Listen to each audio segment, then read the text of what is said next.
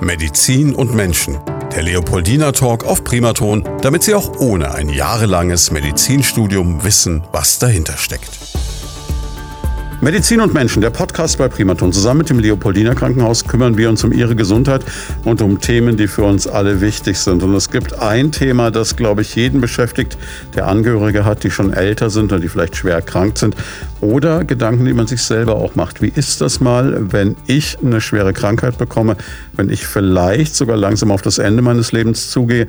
Und eigentlich nicht im Krankenhaus sein möchte, eigentlich lieber zu Hause bleiben möchte. Zu Hause bleiben, solange es geht, ambulante Versorgung von schwerkranken Menschen, das ist unser Thema heute.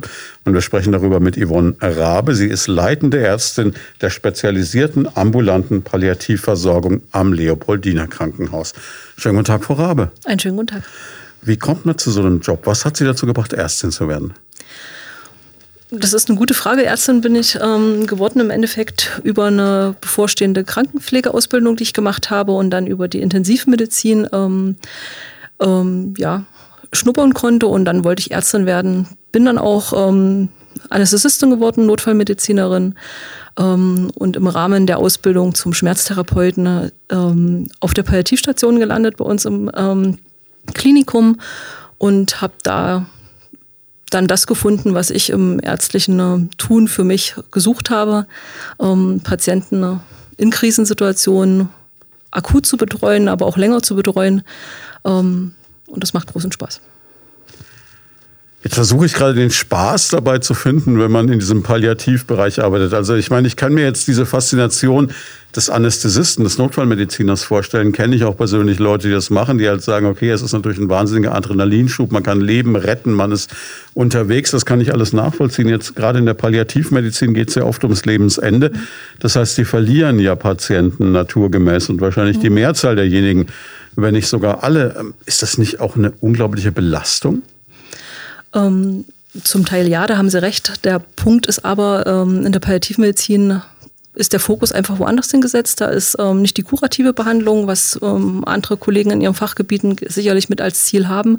Bei uns geht es einfach darum, den Patienten zu begleiten und die schwere Zeit, die er hat, ähm, so lebenswert zu machen, wie es möglich ist. Und da kann man in der Palliativmedizin sehr viel tun und ähm, auch schnell was tun und die wenige Zeit, die bleibt, auch noch gut gestalten. Das heißt, Sie sind natürlich als Anästhesistin und als Schmerztherapeutin auch prädestiniert dann genau für diesen Bereich. Genau, also Palliativmedizin ist nochmal eine extra Zusatzweiterbildung, die man macht, aber viele Kollegen kommen natürlich aus der Anästhesie und Schmerztherapie, ähm, wo man auch andere Wege der Betreuung auf Intensivstationen oder so kennengelernt hat und dann ein Bild hat, wie man es vielleicht anders gestalten möchte. Lass uns doch vielleicht genau bei diesem Thema mal ganz kurz bleiben. Es ist ja eine große Angst, die viele Menschen haben, wenn ich eine schwere Krankheit habe und wenn vielleicht auch, wie man immer so landläufig sagt, nichts mehr zu machen ist. Es muss heute niemand Schmerzen leiden, oder? Nein. Ähm, was ähm, man nicht immer versprechen kann, das ist einfach im Natur der Krankheit ähm, eine komplette Schmerzfreiheit. Das ist aber gar nicht das Ziel. Ziel ist, ähm, Schmerzen so einzustellen oder andere Symptome, also es geht ja nicht nur um die Schmerzen, andere Symptome so einzustellen, dass der Alltag so weit wie möglich bewerkstelligt werden kann. Sie sind nicht allein da, Sie sind keine Einzelkämpferin, Sie haben ein Team, das diese Versorgung organisiert. Wie viele Leute sind das? Genau, bei uns im Team sind es jetzt ähm, 14, 15 Mitarbeiter, ähm, die sich zusammensetzen aus Pflegekräften und Ärzten.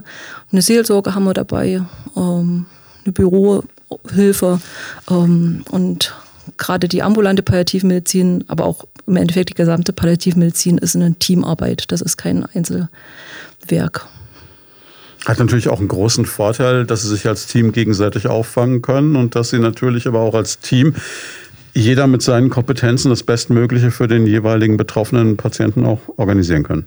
Genau so ist es. Es ist wichtig, dass man untereinander ähm, aufeinander Acht geben kann und auch gucken kann, ähm, wer für welche Betreuung ähm, jetzt der Richtige ist.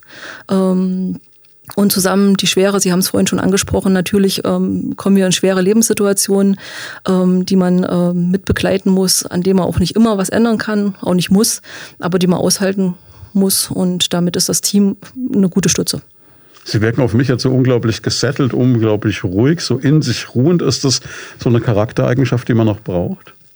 Ich denke schon. Ähm, bei mir persönlich, glaube ich, hat es sich erst im Rahmen der Palliativmedizin wirklich entwickelt. Ähm, Dafür bin ich auch persönlich dankbar. Ähm, aber das ist ganz wichtig, weil ähm, wir zum Schluss diejenigen sind, die in der Akutsituation vor Ort sind oder in der Problemsituation ähm, und schon alleine durch diese Ruhe und die ähm, Gelassenheit, ähm, vorsichtig ausgedruckt, ähm, da auch ein bisschen Ruhe ins Problemfeld mit reinbekommen können.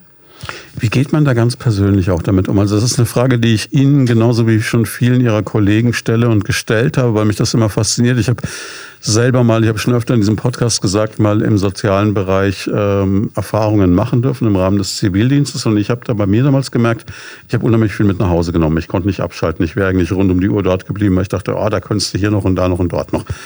Wie, wie schafft man diese Distanz? Ähm, ich glaube, man muss einen Weg für sich finden, woran man seine Arbeit misst, ähm, woran man den Erfolg am Tage misst. Auch gerade in unserem ähm, Bereich, ähm, Sie haben da recht, alle unsere Patienten sterben. Ne? Ähm, und daran kann ich mein Tagesziel nicht messen, sondern ob ich die Begleitung beim Patienten so gut wie möglich ähm, organisieren, unterstützen konnte und ähm, mir geht es so und ich glaube auch vielen meiner Kollegen in diesem Bereich ist es so, darüber ähm, kann man mit gutem Gewissen in den Feierabend starten und dann auch ähm, ja, Privatleben haben, ohne das mitzunehmen. Sie wenden sich ja zu vielen dieser Menschen, mit denen Sie ähm, diese Zeit verbringen, die ja eine der wichtigsten äh, Zeiten im Leben ist, ähm, eine persönliche Bindung aufbauen. Das geht ja gar nicht anders. Ja. Das heißt, Sie nehmen auch jedes Mal Abschied. Haben Sie sowas wie ein Ritual? Machen Sie da irgendwas? Ähm, wir sind im Endeffekt ähm, gesetzlich ähm, sozusagen dafür verpflichtet, die Patienten zu betreuen, wenn ähm, sie am Leben sind. Die Nachbetreuung, ähm, die erlauben wir uns natürlich im Rahmen der Seelsorge ähm, beziehungsweise auch im Kontakt mit den Angehörigen zu bleiben im Nachhinein und da Gespräche anzubieten.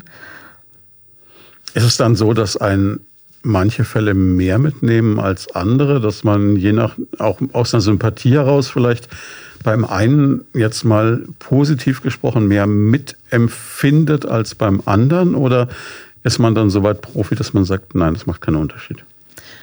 Ja, das wäre gelogen, wenn es keinen Unterschied machen würde. Ähm, was glaube man gut abschalten muss oder kann dann auch, es sind Patienten, mit denen man vielleicht persönlich nicht so ganz so gut ähm, könnte. Ähm, aber natürlich gibt es ähm, immer wieder Fälle, ähm, die einen persönlich mitnehmen, ob das nun die Betreuung war, die längerfristig war oder sehr intensiv war, wo man oft vor Ort war, oder ob es vielleicht auch ähm, Themen betrifft, die man selber in der eigenen ähm, Biografie hat. Ähm, das hat man immer wieder, natürlich.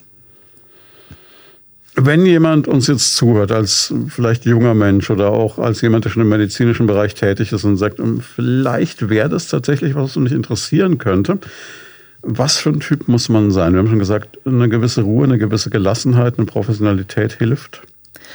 Um, ähm, von der menschlichen her, man muss belastungsfähig sein. Um, ähm, man muss ein Gefühl für Menschen haben, für den, ihre Situation. Um, ähm, das ist ein großer Teil unserer Arbeit, einfach reinzuspüren, was braucht unser Patient jetzt oder die Angehörigen, ist auch für uns ein großer Teil.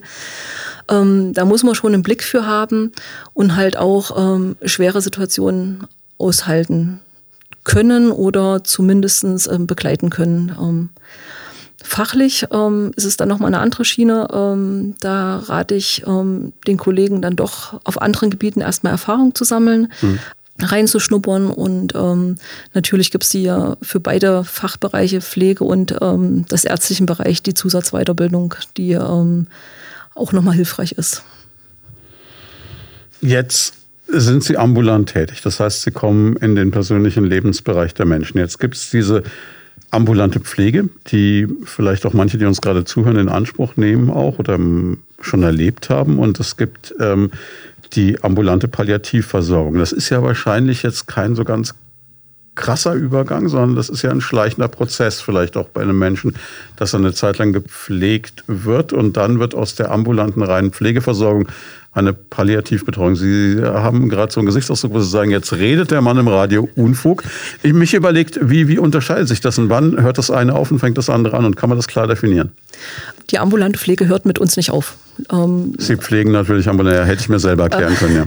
Der Pflegedienst ist im Endeffekt wirklich dafür da, Grundpflege, äh, Behandlungspflege vorzumachen. Mhm. Ähm, Und bei uns ist es im Endeffekt äh, eine medizinisch-pflegerische Betreuung, ähm, die speziell auf die palliativen ähm, Fragestellungen gerichtet sind. Das heißt, unsere Pflegekräfte machen keine Grundpflege zu Hause. Ähm, natürlich gibt es beratende Unterstützung und Lagerungsmaßnahmen. Es gibt auch mal Einweisungen, wie man bestimmte Massagen, Ölanwendungen machen kann.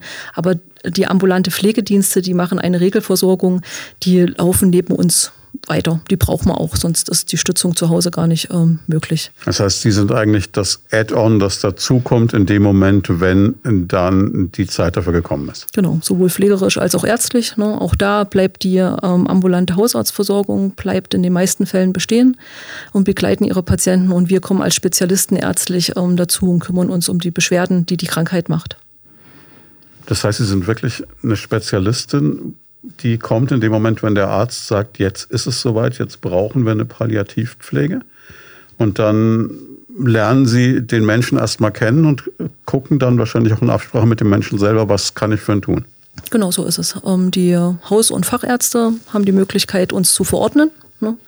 Und dann kommen wir zum Patienten ähm, und gucken uns einfach an, welche Krankheitssituation ist dort vor Ort, ähm, welche Symptomleiden hat er, ähm, welche Fragestellungen um Beschwerden herum begibt es noch. Versorgungsplanung ist da ein großes Stichwort und machen zusammen mit dem Patienten einen Behandlungsplan, auch in Rücksprache mit Haus- und Fachärzten, je nachdem, wie das an ähm, oder nötig ist. Und dann ähm, kommt er sozusagen unsere Betreuung und wenn er uns braucht, dann kommen wir zu ihm und betreuen ihn. Jetzt, wenn ein Patient selber das noch völlig klar alles äußern kann, machen kann, ist natürlich sein Wunsch immer die oberste Prämisse, kann ich mir vorstellen. Ansonsten werden das Angehörige oder Betreuer übernehmen, vermutlich. Genau so ist es. Ähm, äh, bei den Patienten, die es selber machen können, die werden befragt, auch nach ihren Wünschen. Alles andere sind dann pflegende Angehörige zu Hause, Pflegepersonal in den Pflegeheimen. Also wir betreuen ja auch ähm, schwerkranke Patienten in den Pflegeheimen. Oder auch in der Rücksprache einfach mit ähm, Versorgern, die den Patienten schon länger kennen. Ne, da ist wieder der Hausarzt oder der Facharzt ähm, Grundthema. Jetzt haben wir vorhin schon gelernt, dass ich schon durchaus in der Lage bin, ambulante Pflege und ambulante Palliativversorgung durcheinander zu schmeißen. Machen wir gleich das nächste große Fass auf. Hospiz ist auch so ein Ausdruck, den jeder kennt. Dann heißt es ja, da geht jemand ins Hospiz für seine letzten Tage oder eben auf eine Palliativstation. Wie grenzen sich diese Dinge voneinander ab?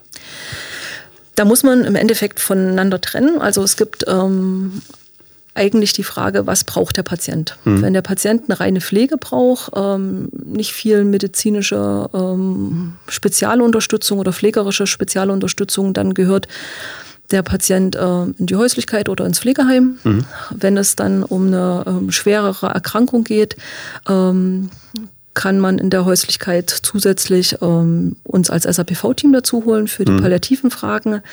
Ähm, braucht man ein SAPV und es geht zu Hause nicht mehr oder im Pflegeheim wäre ein stationäres Hospiz. Das sind so spezielle Einrichtungen, die ausgebildetes Personal haben, die Menschen am Lebensende betreuen mit einfach auch einem höheren Personalschlüssel und ähm, den Möglichkeiten, da individuell zu betreuen.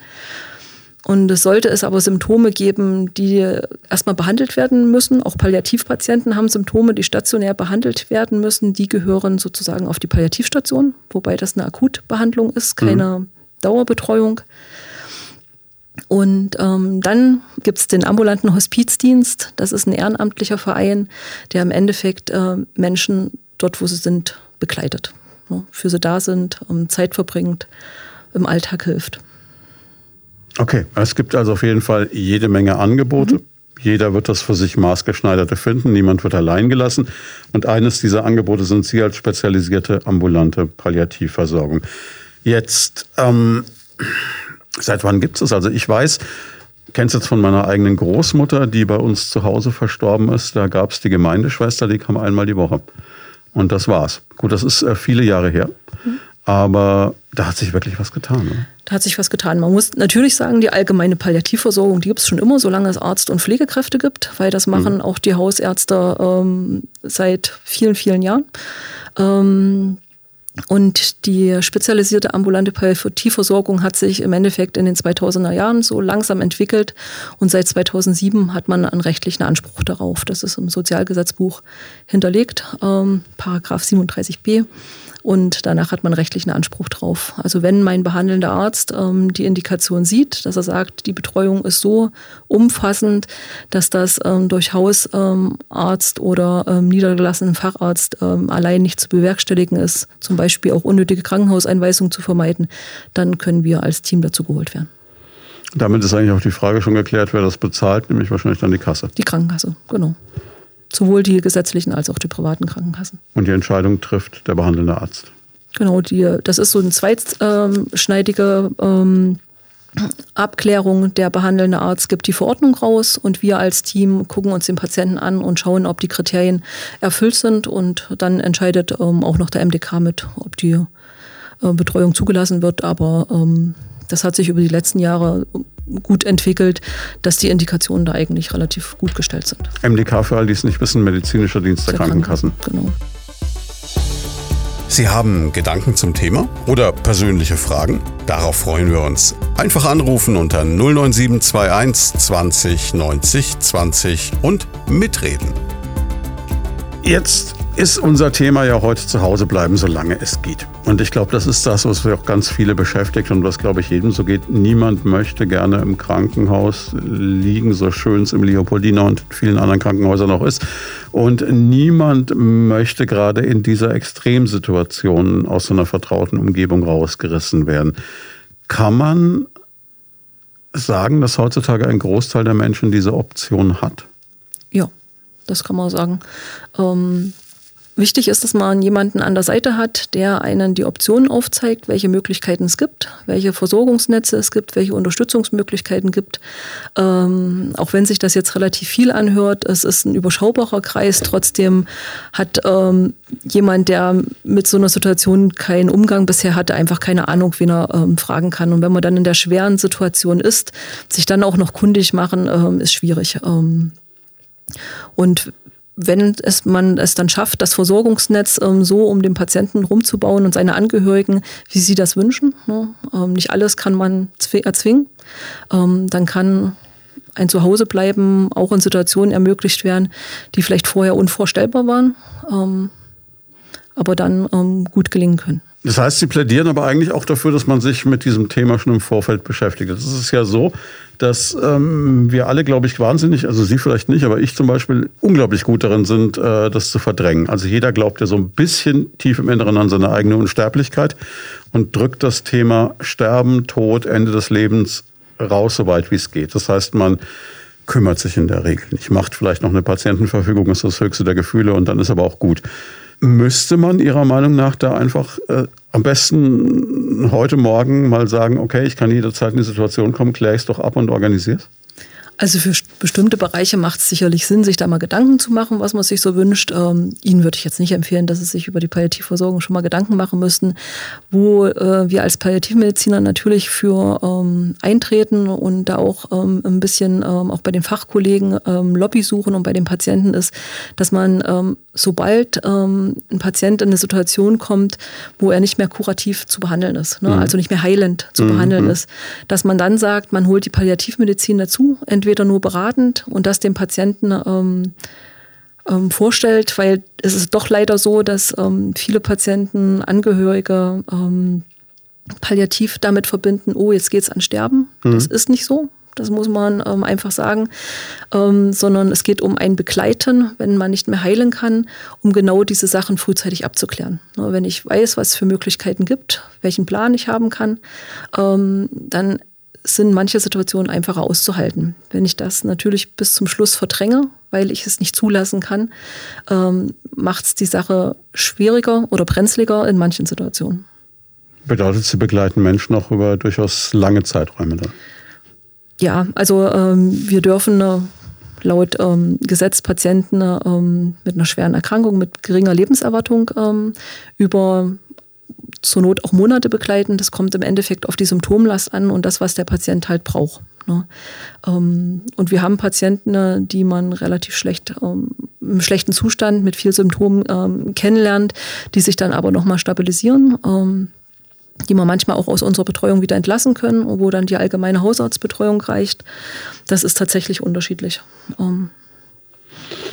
Sie haben immer wieder gesagt, es ist auch wichtig mit den Angehörigen. Wie ist denn das? Wir leben in einer Gesellschaft, in der immer mehr Menschen alleine leben, in der viele auch keine Kinder mehr haben. Partnerschaften haben auch nicht immer die Beständigkeit, die sie noch vor vielen Jahren hatten. Also dieses klassische Netz der Großfamilie, wo die Älteren einfach genauso wie die kleinen Kinder mitversorgt wurden, das bricht ja immer mehr auf.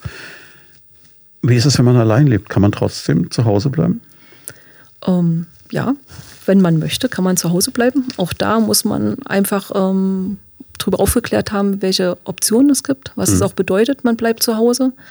Ganz ehrlich ist es natürlich so, wenn ich eine schwere Erkrankung habe, viele Beschwerden habe und es mir immer schlechter geht mit Schwäche, ähm, zunehmenden ähm, Selbstversorgung, das Defizit, dann ist es so, ich brauche jemanden, der vor Ort ist, mit mhm. zunehmender mhm. Dauer. Ne? Die optimale ist, wir, ich habe eine 24-Stunden-Betreuung, ähm, aber wir betreuen auch Patienten, die bei du zu Hause bleiben müssen. Ähm, wichtig ist halt, dass man ähm, dann gut aufklärt. Nicht müssen, sondern wollen. Also eine 24-Stunden-Versorgung können Sie logischerweise nicht gewährleisten. Nein. Also naja, wir sind nicht 24 Stunden vor Ort. Wir haben aber, und das ist das Besondere an der äh, spezialisierten ambulanten Palliativversorgung, wir haben eine 24-Stunden-Rufbereitschaft, sieben Tage die Woche. Das heißt, ähm, unsere Patienten, die in unserer Betreuung sind, haben eine Rufdienstnummer, über die sie uns ähm, jederzeit erreichen können. Wir haben kein Blaulicht auf dem Auto, das ist immer der Spruch beim Kennenlernen. Ähm, und haben Anfahrtswege manchmal auch von 45 Minuten, 60 Minuten, sodass man ähm, schon äh, auch Notfälle vorwegdenken muss und das mit dem Patienten besprechen muss. Aber ähm, man hat natürlich die Möglichkeit, einfach zu erreichen, uns zu erreichen und nachzufragen, was man in manchen Situationen tun kann. Wie groß ist Ihr Einzugsgebiet dann, wenn Sie sagen, Sie haben manchmal eine Dreiviertelstunde zu fahren? Das ist ähm, jetzt hier Schweinfurt, die Stadt, ähm, Landkreis Schweinfurt, Rhön-Grabfeld, Bad Kissing, Neustadt, die ganze Ecke. Das ist schon sportlich. Ja. Wenn Sie sagen, Sie haben einen 24-Stunden-Rufdienst, was haben Sie für Arbeitszeiten? Ähm, es gibt normale Arbeitszeiten wie jeder. Also wir haben in der Woche ähm, Dienst von 8 bis 16.30 Uhr. Hm. Und ähm, dann geht immer eine Pflegekraft und ein Arzt in den Rufdienst über. Ähm, und am Wochenende sind wir auch als Rufdienst besetzt, also 24 Stunden. Ähm, genau. Und der Rufdienst sieht so aus, ähm, dass wir Hausbesuche dann machen oder Kontakte haben, wenn die Patienten uns rufen. Die geplanten Besuche finden in der Woche in der Regel Arbeitszeit statt. Wenn Sie zu Menschen kommen, wie gibt es so eine Art typische Situation, wann sowas losgeht, wie so ein Ort auch dann zu Hause gestaltet werden muss, dass man da seine Tage verbringen kann? Ich meine, man kann ja wahrscheinlich nicht alles so lassen, wie es immer war. Man braucht dann entsprechendes Bett, eine entsprechende sanitäre Ausstattung etc. Das ist im Endeffekt individuell. Also da kommen wir zum Patienten und ähm, dann schauen wir im Laufe der Betreuung. Manchmal ist es natürlich gleich das Erste, was einen auffällt, ähm, dass jemand einfach genau das Pflegebett braucht. Ähm, dann wird man das organisieren. Ähm, am optimalsten ist es natürlich, man hat alles ebenerdig, man hat keine Schwellen, man hat ähm, Zugang zu einem Bad mit großer Duschtür. Ich gehe gerade ähm, gedanklich meine Wohnung durch und ich bin verloren. Aber im Endeffekt, ähm, auch das macht die Individualität der Betreuung ähm, aus. Man muss einfach gucken, was zum Patienten passt und ähm, es ist nicht anzuraten, da irgendwas umzubauen für den Fall der Fälle. Das muss man dann einfach schauen, wie es ist. Und ich würde gerne noch mal auf den Punkt mit der Großfamilie zurückkommen, ähm, was Sie vorhin besprochen hatten. Mhm. Ähm, da haben Sie natürlich recht. Es ist so, dass ähm, die familiäre Unterstützung sicherlich nicht mehr so ist wie vor 50 oder 100 Jahren. Trotzdem finde ich es in unserer Betreuung immer wieder spannend, wie das Familiennetz dann doch stützen kann. Ähm, hm. Wo da Hilfe herkommt, ähm, ist es schon noch möglich oder ist gut möglich. In welchem Alter sind Ihre Patienten? Das ist zum Großteil wahrscheinlich ältere Menschen, aber vermutlich nicht nur. Genau, so Durchschnittsalter sind 75 bis 80 Jahre. Hm. Ähm, wir in der ähm, Erwachsenen-SAPV äh, betreuen Patienten ab 18 Jahre. Es gibt ja auch die spezialisierte ambulante Palliativversorgung für Kinder die ähm, dann Kinder betreuen, beziehungsweise auch junge Erwachsenen, die eine typische Kinderkrankheit haben. Das ist dann immer so ein fließender Übergang. Wenn man jetzt nicht in einer Notfall- oder Extremsituation ist im Rahmen dessen, dass man ihre Rufbereitschaft anruft. Dann haben Sie gesagt, sind Sie von 8.30 Uhr bis 16.30 Uhr im Dienst. Das heißt, das sind auch die Zeiten, zu denen Sie dann irgendwann bei jemandem auftauchen. Genau. Sie kommen dann täglich, Sie kommen einmal die Woche, Sie kommen, oder ist es auch wieder individuell? Das ist individuell. Wir kommen, wenn wir gebraucht werden. Im Endeffekt ist es so, wir würden eine Erstaufnahme machen. Die ist ein relativ längerer Hausbesuch, wo man einfach alles sammelt und dann ähm, auf die Situation zugeschnitten mit dem Patienten einfach guckt, ähm, wenn der natürlich eine neue Einstellung von ausgeprägten Schmerzen hat oder sowas, dann machen wir den Hausbesuch am nächsten oder übernächsten Tag schon, äh, den nächsten Hausbesuch. Wenn es ähm, andere Themen sind, äh, kann man das auch ein Stückchen nach hinten ver äh, verschieben. Wir arbeiten so ein bisschen ähm, vorausschauend, ähm, dass wir einfach sagen, ähm, die Themen sind zu besprechen und dann ähm, arbeiten wir das auf. Ähm, und zusätzlich kommen auch am Tag im normalen Regeldienst ja, Hilferufe rein oder ähm, Symptomverschlechterung, wo man dann auch ähm, einfach agieren muss. Ne? Frühs machen wir eine Tourenplanung vom Personal her ähm, und dann wird zu den Hausbesuchen gefahren. Aber da gibt es auch immer die Notfälle, die noch mit zu versorgen sind. Sie haben Gedanken zum Thema oder persönliche Fragen? Darauf freuen wir uns. Einfach anrufen unter 09721 20 90 20 und mitreden. Wie viel ist Medizin, wie viel ist Psychologie? Ähm, tatsächlich würde ich dazu übergehen, 30, 70 zu sagen. 30 okay. Prozent ist wirklich Fachbetreuung, ähm, 70 Prozent, also zunehmend ist ähm, Psychologie, würde ich nicht unbedingt sagen, aber begleiten und da sein. Ähm, ein Ohr zu haben, einen Blick zu haben und das, was man fachlich und auch menschlich, ähm, das nehme ich gar nicht aus, mit reinbringen kann, einfach mit reinbringt also gerade die menschliche Komponente nochmal ansprechen. Ich denke, das ist gerade in dieser Lebenssituation wahrscheinlich das A und O.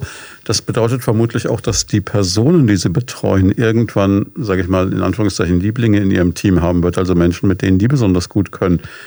Kann man das dann auch in der Situation, wenn man sagt, Mensch, mir geht es jetzt gerade richtig mies, kann bitte die Frau Dr. Rabe kommen, weil mit der komme ich irgendwie so besonders gut zurecht? Oder ist geht wünscht dir was dann nicht so weit?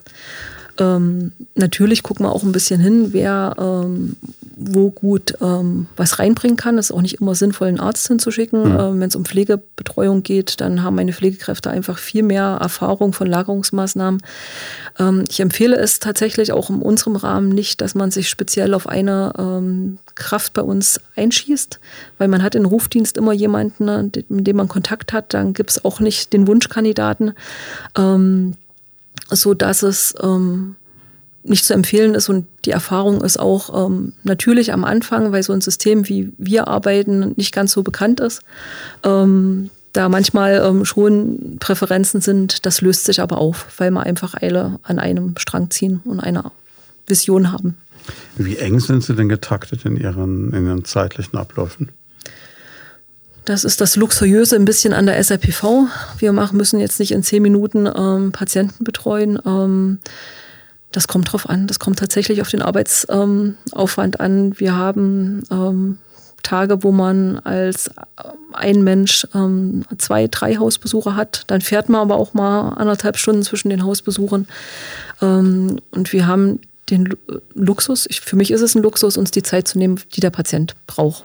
Das war so ein bisschen der Kern meiner Frage, dieses, dieser Gedanke, wenn jetzt jemand Ihre Hand nimmt und sagt, bleiben Sie bitte bei mir sitzen, einen Moment, dann haben Sie diesen Moment. Den Hammer. Und den Hammer auch, ähm, ohne dass er fragen muss. Da kommen wir dahin zu, was man braucht, ähm, dass man sagt, das erkennen, wenn man es erkennt, dann bleibt man auch. Hm. Was sind die Hauptgründe, warum ein Mensch Ihnen gegenüber äußert, ich will unbedingt zu Hause bleiben? Meine, mir würden jetzt persönlich viele einfallen, aber was, mhm. was ist so die, die Motivation hauptsächlich? Das ist die vertraute Umgebung, die man hat. Ähm, man hat sich ja ein Leben aufgebaut und man hat sich sein Zuhause eingerichtet. Ähm, sind die Angehörigen, die vor Ort sind. Woanders ist man ja meistens immer irgendwelchen Besuchszeiten ausge und fremden Situationen.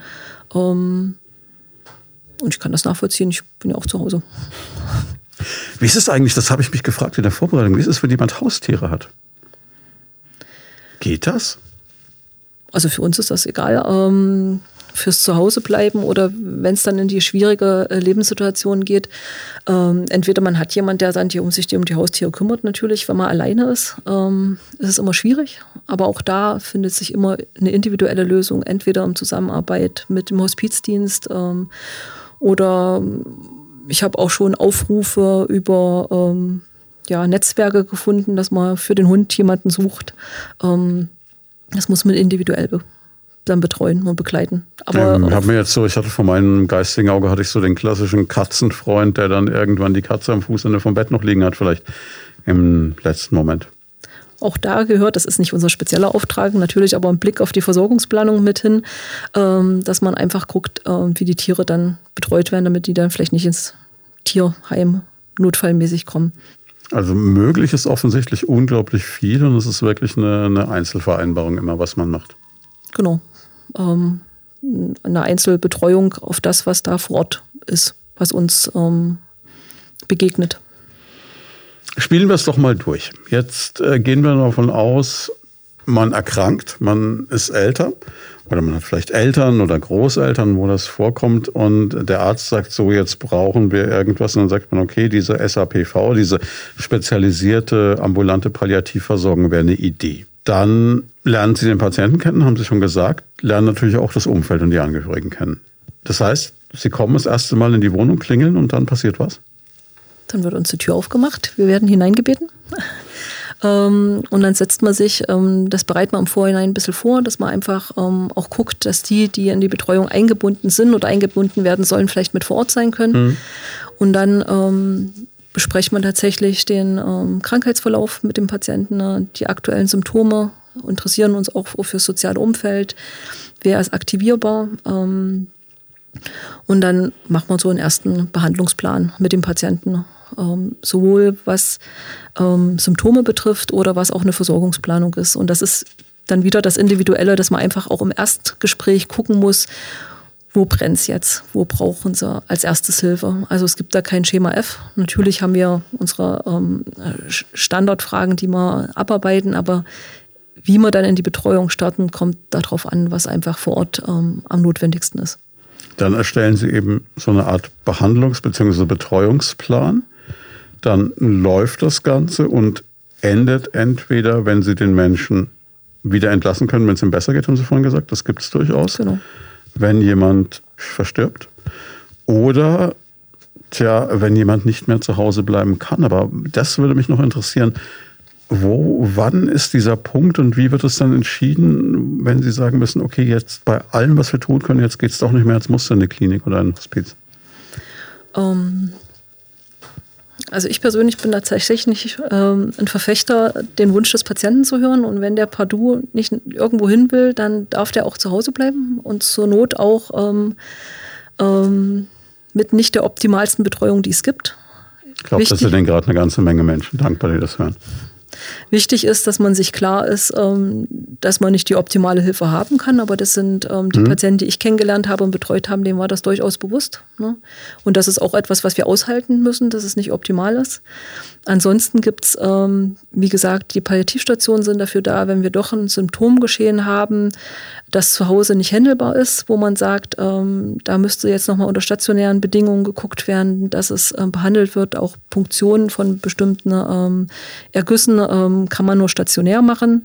Das wäre dann aber nur eine passagiere Betreuung. Ähm, und ansonsten äh, versuchen wir einfach auch vorausschauend da einfach zu gucken, ähm, was gibt es als Backup in der Familie, ähm, in welche Richtung wird das mal gehen ähm, und dann einfach Sachen vorzubereiten. Manche Patienten gehen in ein Pflegeheim und werden mhm. dort auch weiter von uns betreut oder gehen in ein stationäres Hospiz, wo man extra einen Antrag schreiben muss und ähm, wo dann auch ein Platz da sein muss. Das ist keine Akutaufnahme. Ähm, das versuchen wir vorausschauend mit dem Patienten, den Angehörigen zu besprechen. Und da kommt ähm, von unserer Seite natürlich der Input, wenn wir sehen, ähm, es könnte schwierig werden zu Hause, dass wir diese Option vorstellen.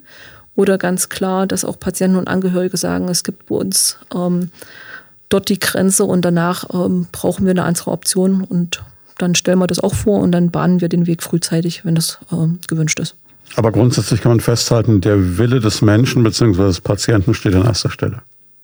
Das ist für mich Palliativmedizin.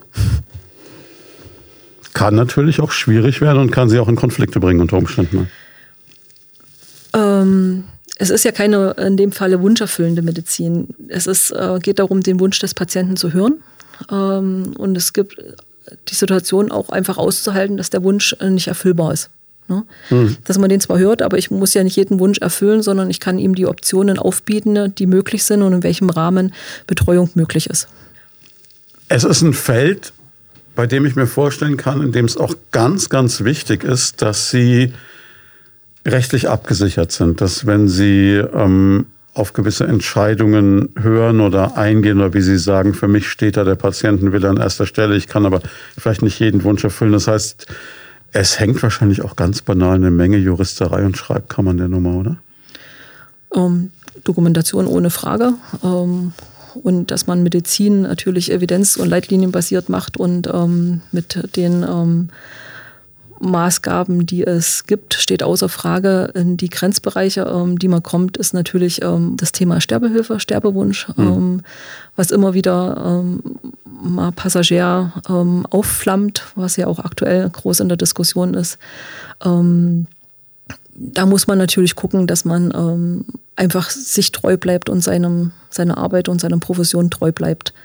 Ähm, ansonsten sind viele Sachen, was auch gerade zur Schmerzbehandlung, betäubungsmitteltechnisch recht gut äh, geregelt. Ne? Das sind viele Ängste manchmal in den Köpfen, ähm, die es gar nicht so gibt.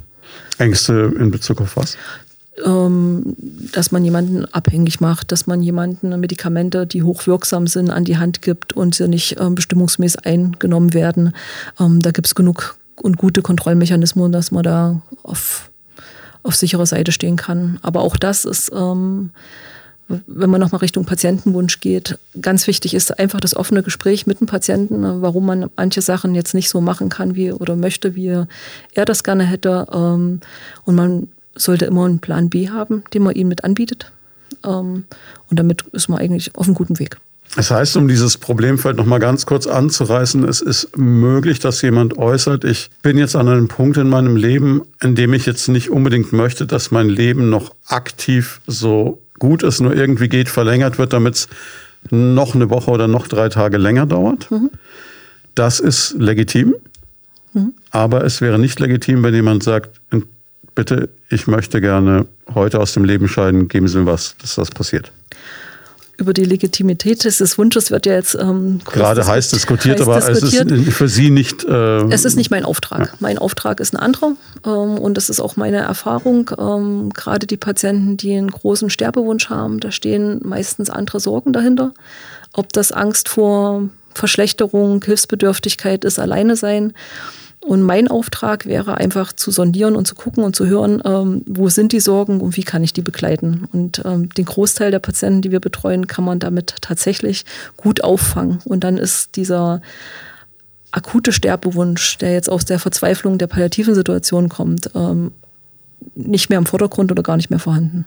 Bei aller Düsterkeit, über die wir gerade sprechen, das ist so ein Thema, wo man sich so denkt, so, puh, ich kann mir vorstellen, es gibt doch dann aber vielleicht auch bei jemandem, der noch vor zwei Tagen gesagt hat, oh, am liebsten will ich nicht mehr, weil er gerade akut Schmerzen hat oder so, vielleicht einen Moment, dass man dann wieder ein Lächeln hat, dass irgendwas Schönes passiert, dass die Enkelkinder anrufen, was auch immer. Also es gibt doch auch wahrscheinlich diese Momente, für die es sich dann lohnt, da zu bleiben.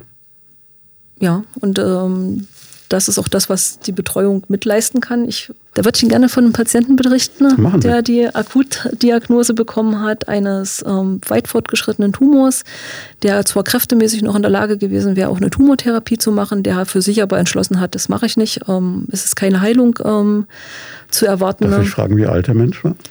Der war ähm, Mitte 70. Okay. Ne? Ein aktiver Mensch, ähm, Sportler, Sportlehrer ähm, und bis zum Tage der Diagnosestellung ähm, kerngesund tatsächlich.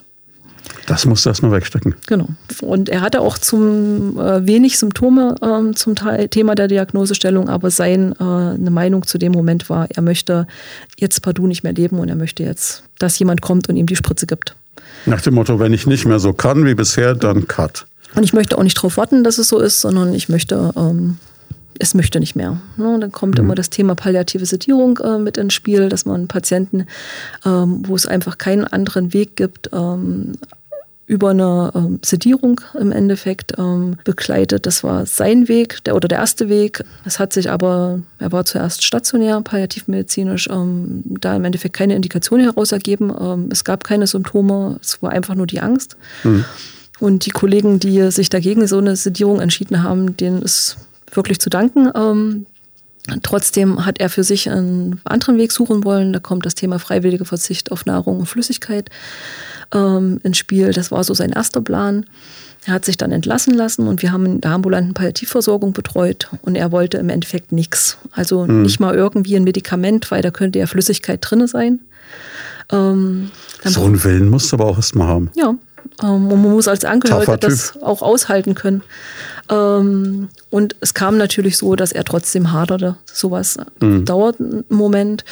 Und durch eine relativ enge Betreuung, wo wir einfach mit vor Ort waren und dann auch ähm, man dadurch, dass man ähm, dann doch eng dran ist, auch mal sagen können, Mensch, warum lassen Sie denn den Tumor da jetzt so überhand gewinnen, obwohl Sie ja noch eine schöne Zeit haben, hat er dann nach drei Wochen angefangen zu essen, hatte eine Sahnetorte zu seinem Geburtstag und ähm, ist mit seiner Frau an der Saale spazieren gegangen ähm, und hat ein ganzes Jahr noch gelebt und hatte eine schöne Zeit und konnte das ähm, relativ zügig dann auch ähm, annehmen und hat dieser Wunsch des Sterbens ist auch im höchsten Symptom geschehen, was die Erkrankung leider mitgebracht hat, nicht wiedergekommen. Also es war ihm ganz klar, ähm, das sind Menschen da, die Symptomlinderung machen, die auch einen Plan haben, wenn es jetzt zu Hause nicht geht. Ähm, und das sind so die Momente, ähm, die, man glaube, die einen tragen. Ja, weiß gar nicht, was man sagen soll in so einem Moment. Ist, also es, es gibt dann auch für Sie diesen Augenblick, wo Sie sagen, jetzt ist es auch in Ordnung, wenn jemand geht, weil ich habe alles getan und er hatte wirklich noch das Maximale an Lebensqualität, das man haben kann. Genau. Also auch in unserer Behandlung, es gibt ähm, Erkrankungen, gerade Tumoren, die im Kopf angesiedelt sind. Da kann man mit einer begleitenden Therapie, wenn ähm, dieser Tumor im Kopf Symptome macht, den für einen gewissen Zeitraum eindämmen. Und da, das ist für mich ein klassisches äh, Beispiel, wo ich das mit dem Patienten bespreche, weil das Lebensverlängerung ist und das ähm, kann man machen, muss man nicht machen. Er muss einfach wissen, ähm, was das bedeutet. Ähm, und das trifft in viele ähm, Sachen. Nur weil ich der Meinung bin, dass das das Beste jetzt wäre, ähm, muss das nicht für ihn treffen. Er muss aufgeklärt sein, er muss, was das bedeutet. Und wenn der Patient sagt, es reicht jetzt, glaubhaft, ähm, ähm, dann kann ich das auch so stehen lassen. Sie haben Gedanken zum Thema oder persönliche Fragen? Darauf freuen wir uns. Einfach anrufen unter 09721 20 90 20 und mitreden. Ähm, wir haben natürlich wie immer auch in diesem Podcast wieder Fragen. Fragen der Menschen, die uns zuhören, die wussten, dass dieses Thema heute kommt und es hat viele beschäftigt. Das ist natürlich auch immer so ein bisschen dann klar bei so einem äh, sensiblen Thema so vielleicht ein bisschen eine Scheu mit dabei, aber wir haben ein paar Fragen für Sie und äh, würden Ihnen die jetzt quasi stellen und mal gucken, was Sie sagen, wie man die beantworten kann. Fangen wir doch mal an mit der ersten Frage, die ich hier vorliegen habe. Hallo, ich habe folgende Frage. Welche baulichen Voraussetzungen muss denn mein Zuhause haben? Das hat man ja vorhin schon ein bisschen hm. angerissen. Ähm, Im Endeffekt ähm, erstmal keine. Wir gucken zusammen oder wir würden mit Ihnen zusammen gucken, was man ähm, wie brauchen könnte und wo das in die Wohnung reinpassen könnte. Das war der Thomas aus Hammelburg, der das wissen wollte. Und wir haben eine Frage, die geht auch schon so in eine Richtung, die wir schon angesprochen haben, aber ich glaube, die beschäftigt trotzdem ganz, ganz viele und die kommt jetzt vom Florian. Hier ist der Florian aus Schwebheim. Ich würde gern wissen, wie ich an Hilfsmittel komme, wie zum Beispiel ein Krankenbett oder an einen Lifter. Ähm, ohne eine SAPV-Betreuung mit dem Hausarzt drüber sprechen. Ähm, da gibt es Verordnungen. Ansonsten, wenn wir in der Betreuung sind, würden wir die Hilfsmittelverordnung ähm, in die Wege leiten und das koordinieren, auch mit Absprache Sanitätshäusern. Also das ist heutzutage dann wirklich was, das gibt es alles und das kriegt man auch alles. Das gibt's alles und ähm, das kriegt man auch alles natürlich im Rahmen der gesetzlichen Krankenkasse-Möglichkeiten oder privaten. Ähm, meistens fehlt einfach nur der Blick darauf, dass es jetzt angebracht ist oder dass das helfen könnte, einfach die, mhm. ähm, den Alltag zu erleichtern. Und ähm, auch da wieder der Sache geschuldet, dass man sich mit dem Thema nicht auseinandersetzt. Ähm, man weiß gar nicht, was so alles gibt. Das liegt nahe, ja. Wir hätten noch eine Frage. Hallo, ich bin die Helga aus Schweinfurt und ich wollte fragen, ob ich unter verschiedenen Betreuern auswählen kann. Ob Mann, ob Frau und was Sympathie ausmacht. Auch das Thema hat man ja vorhin schon mal kurz angerissen. Ja, aber ich glaube, es ist eine ganz drängende Frage für viele, weil es zum Beispiel auch ist, dass man vielleicht als, als Frau vielleicht auch lieber von einer Frau gepflegt werden möchte oder umgekehrt. Ja, dadurch, dass wir aber keine reine ähm, Grundpflege machen, hm. ähm, ist das Thema nicht ist so das da. Thema nicht ganz so äh, im Vordergrund. Ist eher die Sympathie, die dann greift, vermutlich. Ne? Genau, aber das äh, tut sich im Laufe tatsächlich der Betreuung. Wir sind ja auch ein kleines Team, ist ja jetzt nicht so, dass es ähm, jeden Tag jemand anders ähm, da kommt. Ne, wenn man natürlich ähm, manchmal so, äh, Situationen hat, wo der eine einen besseren Draht hat, ähm, dann muss man gucken, wie man das ähm, steuert. Aber grundsätzlich gibt es uns als Team als Gesamtpaket. Wenn uns jetzt jemand zuhört, der vielleicht Angehöriger eines Menschen ist, der in der Situation ist, oder vielleicht hört uns auch jemand zu, der selber in der Situation ist oder glaubt, er könne in diese Situation kommen im Laufe der Erkrankung, die er hat. Oder er ist einfach nur daran interessiert, wie wäre es, wenn es mal bei mir soweit ist. Wie kommt man an Sie ran? Ähm, Mittlerweile sind ähm, sowohl auch in den Krankenhäusern, wo ja viele Patienten auch ähm, Kontakte hat über den Sozialdienst, ähm, auch bei den betreuenden Ärzten da einfach eine ähm, Sensibilität schon da, wo dann auch mhm. Vorschläge gemacht werden.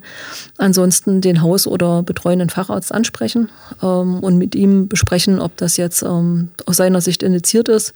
man kann auch bei uns anrufen und einfach sich da beraten lassen. Manchmal geht es auch um eine reine Beratung. Genau die Fragen, die im Raum stehen, was ist möglich, was geht, ähm, ist es jetzt schon notwendig. Dafür haben wir unsere Koordination, die man ähm, werktags gut erreichen kann und wo man auch solche Fragen loswerden kann, beziehungsweise wir kommen auch zu Hausbesuchen zur zunächst Erstberatung, um zu gucken. Jetzt muss man ja seit einiger Zeit, äh, leider muss man sagen, immer noch die Frage stellen, wie ist es mit Hygienemaßnahmen mit der aktuellen Situation, in der wir uns seit einiger Zeit befinden, ist das für Sie überhaupt ein Thema oder ist das sowieso von vornherein klar, dass Sie, je nachdem, wie die Symptomatik eines Menschen ist, sich dementsprechend dann da absichern oder auch den Patienten absichern? Es komplett aus der Situation rauszunehmen, wäre fahrlässig. Ne? Das sind wir einfach auch anderen Patienten und Angehörigen schuldig. Ähm, wir sind jetzt so aufgestellt, dass wir unser Team momentan jeder extra fährt, ähm, dass wir untereinander zwar engen Kontakt haben, aber auf den persönlichen Kontakt verzichten, ähm, dass man einfach arbeitsfähig ist. Und wir würden im Vorhinein besprechen wir mit unseren Patienten immer, ob es Symptome gibt, ähm, wenn wir sie irgendwo übernehmen, ob es ähm, Testungen gibt. Auch wir machen Routinetests bei uns und gehen nicht auf Arbeit mit Symptomen. Ähm, es ist schon ein Thema. Was mich auch noch interessiert ist, ich habe das, hab das schon ganz oft gehört, dass verhältnismäßig mehr Menschen, dass deren Leben endet im, im November oder in der dunklen Jahreszeiten, weniger im Sommer. Also sterben oder versterben wirklich mehr Menschen in diesem berühmten Monat November, wo man es immer sagt? Das kann ich jetzt so nicht ähm, bestätigen. Man hat immer mal Phasen, aber die würde ich jetzt im November nicht zuordnen. Okay, dann ist das vielleicht auch so ein, so ein Mythos, der gar nicht der Wahrheit entspricht. Was würden Sie denn, wenn jetzt jemand zuhört, vielleicht so wie ich so, ne? Boah, Ende 40, Anfang 50, eigentlich äh, den Tod weit nach hinten geschoben, den Gedanken ans Sterben, ans Ende des Lebens. Ab wann oder wie sollte man mit sowas umgehen? Wie sollte man sich Gedanken machen? Oder wie ist es, die Hörer, die uns zuhören, die vielleicht noch nicht in so einer Situation sind? Es macht Sinn, auch jüngeren ähm, Menschen ist das anzuraten, sich einfach Gedanken zu machen, wie man sich bestimmte Sachen vorstellt, was man für sich, ähm, sich vorstellen kann. Ähm, eine Vorsorgevollmacht sollte man treffen, einfach jemanden bestimmen, der für einen spricht ähm, wenn man es selber nicht mehr kann. Das gibt es ja auch mal schnell akut. Mit dem aber auch besprechen, was man sich so wünscht, ähm, wäre ganz wichtig. Ähm, und dann muss man das bitte nicht in der Schublade lassen, sondern immer mal auch Lebenszeitsituationen ähm, wieder rausholen. Weil ähm, ich würde mich mit meinen zwei äh, betreuungsbedürftigen Kindern momentan noch für manche Sachen anders entscheiden, als wenn ich dann 80 bin. Also dass man da einfach einen Blick drauf hat, ob die Wünsche, die man auch für so eine Situation hätte, passen und da immer mal mit dem drüber sprechen, der dann für einen sprechen soll. Macht es einen Unterschied für einen Menschen in der Lebenssituation, ob er an etwas glaubt oder ob er nicht glaubt, ganz unabhängig davon, woran er glaubt? Haben Sie die Erfahrung gemacht? Ja, es gibt ähm, tief religiöse äh, Menschen, die das in der, ähm, auch in einer schweren Erkrankung ähm, für sich brauchen, die Bekleidung. Ähm, es hilft auch der Glaube daran, ein erfülltes Leben gehabt zu haben, also mit dem rein zu sein, wie man sein Leben gelebt hat, auch da ähm, sich Zeit nehmen zu können, da nochmal drauf zu gucken. Ähm, möchte aber auch Patienten, die nicht glauben, ähm, sind gut aufgestellt, um da durch die Schwere der Situation zum Teil zu kommen. Eine Frage, die mich auch noch beschäftigt, ist, mit welchen Krankheitsbildern haben Sie es zu tun? Sie haben ganz oft das Wort Tumor gesagt in unserem Gespräch. Das heißt, äh, ich vermute mal, Krebserkrankungen dürften so die zentrale Thematik Ihrer Arbeit sein? Genau, also der Hauptteil der Patienten haben eine Tumorerkrankung, was in den letzten Jahren zugenommen hat. Und darum ist es eine um, ähm, gute und interessante Frage, ist auch die Patienten mit neurologischen Erkrankungen, Patienten mit ALS, Multiple Sklerose, Demenzerkrankungen ähm, können auch mit Symptomen belastet sein, wo man einfach ähm, eine ja, engere Betreuung braucht und auch die chronischen ähm, Erkrankungen wie terminale Niereninsuffizienz oder terminale ähm, Herzinsuffizienzen. Ähm, bei der Niere zum Beispiel, wenn es darum geht, ähm, Dialyse jetzt beendet, ähm, kann man da durchaus auch zu Hause verbleiben. Natürlich wird es Symptome geben, die kann man im Rahmen einer SAPV gut betreuen. Und das nimmt in den letzten Jahren auch immer einen größeren Stellenwert ein. Und ist auch richtig so. Das heißt auch deshalb, weil Menschen einfach immer älter werden, werden die Problematiken vielleicht auch härter, aber dafür wird man noch älter. Genau. Es ist ja eine Situation, in die wir alle früher oder später kommen werden. Dem entkommt Stand heute niemand. Würden Sie sagen, dass wir mittlerweile, und das vielleicht als abschließende Frage, an einem Punkt sind, wo man sagen kann, es ist wirklich für jeden die Möglichkeit gegeben, selbstbestimmt und auf eine, einen, wie man so sagt, guten Tod zu haben? Ja, die Krankheitssituation lässt es nicht immer zu, äh, das muss man auch sagen. Ähm, aber wenn man die Möglichkeit hat, ähm, kann man auch diesen Lebensabschnitt sich gut gestalten. Dafür gibt es genug Angebote und Hilfsmaßnahmen. Optimieren kann man immer, das steht außer Frage. Äh, die Palliativmedizin zum Beispiel ist ein relativ junges ähm, Fachgebiet, da wo noch viel wachsen wird und was ähm, auch noch im Entwickeln ist. Aber das ist schon möglich. Vielen, vielen Dank, dass Sie da waren. Das war Medizin und Menschen, der Leopoldina Talk auf Primaton. Jeden zweiten Donnerstag im Monat live von 10 bis 11 im Programm. Alle Folgen gibt's zum Nachhören und Download auf radioprimaton.de und als Podcast auf leopoldina-krankenhaus.com.